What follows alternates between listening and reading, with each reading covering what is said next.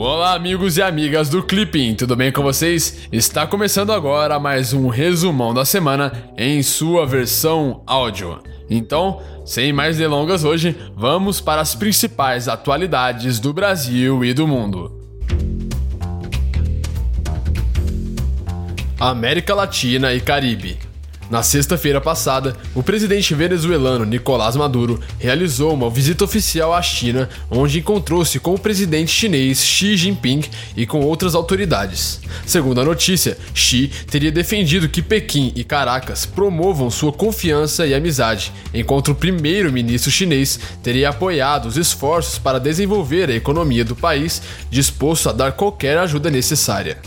No sábado, o secretário-geral da Organização dos Estados Americanos, a OEA, afirmou não descartar uma intervenção militar na Venezuela para derrubar o governo de Nicolás Maduro. Ainda no sábado, países do Grupo de Lima emitiram uma nota expressando preocupação e rechaço a qualquer curso de ação ou declaração que implique uma intervenção militar ou exercício da violência, a ameaça ou o uso da força na Venezuela. Na segunda-feira, Cuba teria afirmado que as afirmações do secretário-geral da OEA teriam cruzado a linha vermelha ao defender uma intervenção militar. De acordo com as notícias, também se afirmou que seria necessário freá-lo e denunciá-lo aos organismos internacionais. Na quinta-feira, a Anistia Internacional divulgou um relatório sobre a violência na Venezuela. De acordo com o documento, as políticas de segurança do país entre 2002 e 2017 priorizaram o uso de métodos repressivos pela política em operações de combate ao crime, além de apontar diversas violações de direitos humanos. Política externa brasileira.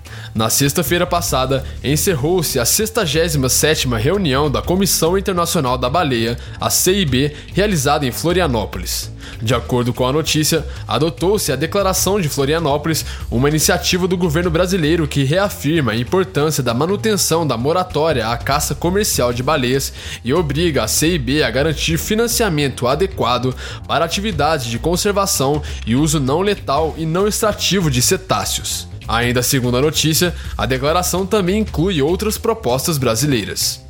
Ainda na sexta-feira passada, encerrou-se a terceira rodada de negociações para um acordo de livre comércio entre Brasil e Chile. Segundo o Ministério das Relações Exteriores brasileiro, foram concluídos capítulos sobre vários temas e avançou-se em outros capítulos. A próxima rodada de negociações entre os países deverá acontecer no mês de outubro.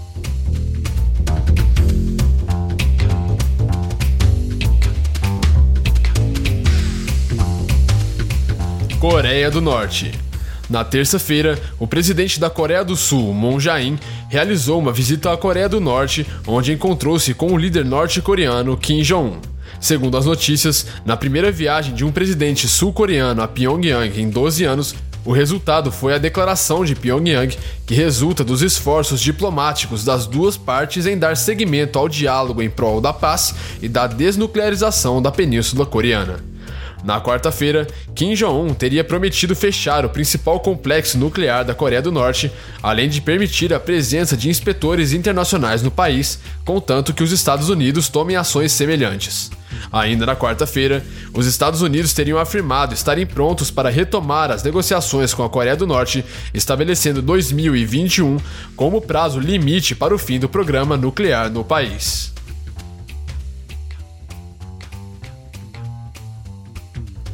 Estados Unidos.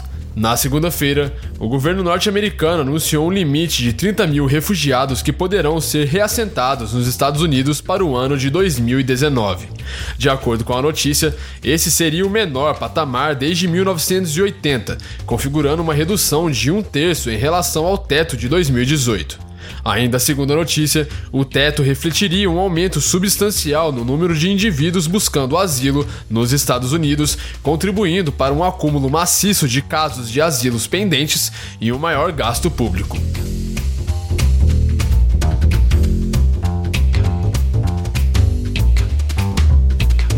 União Europeia na segunda-feira, a primeira-ministra britânica Theresa May alertou dissidentes do Partido Conservador que, se não apoiarem o plano Checkers para o acordo sobre o Brexit, terão de enfrentar um cenário potencialmente caótico sem um acordo para a saída do Reino Unido da União Europeia. Segundo May, Checkers é o único plano que faria a vontade dos britânicos e ao mesmo tempo evitaria uma fronteira rígida na Irlanda.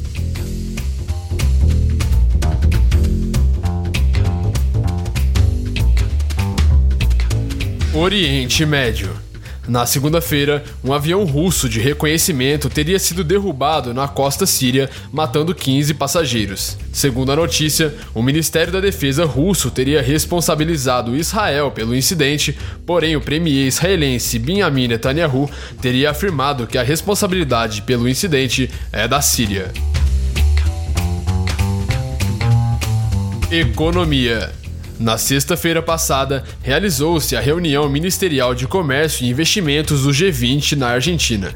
De acordo com a declaração conjunta, houve um consenso sobre a necessidade de aperfeiçoamento da Organização Mundial do Comércio, a OMC, e defesa da importância de manter os mercados abertos frente à intensificação do protecionismo. Na segunda-feira, os Estados Unidos formalizaram a entrada em vigor de novas tarifas alfandegárias de 10% sobre produtos importados chineses. Segundo a notícia, as novas tarifas devem entrar em vigor até o final do mês.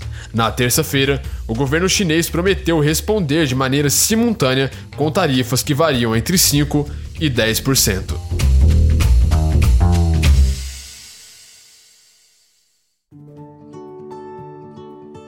Então é isso aí. Essas foram as atualidades dessa semana. Eu espero que você tenha gostado e que o nosso podcast possa estar te ajudando a estudar. Não se esqueça de deixar o seu feedback aqui na plataforma do Clipping ou então em qualquer outra plataforma que você esteja nos escutando, beleza? É muito importante para continuarmos evoluindo sempre. Eu vou ficando por aqui, te espero na semana que vem. Tchau!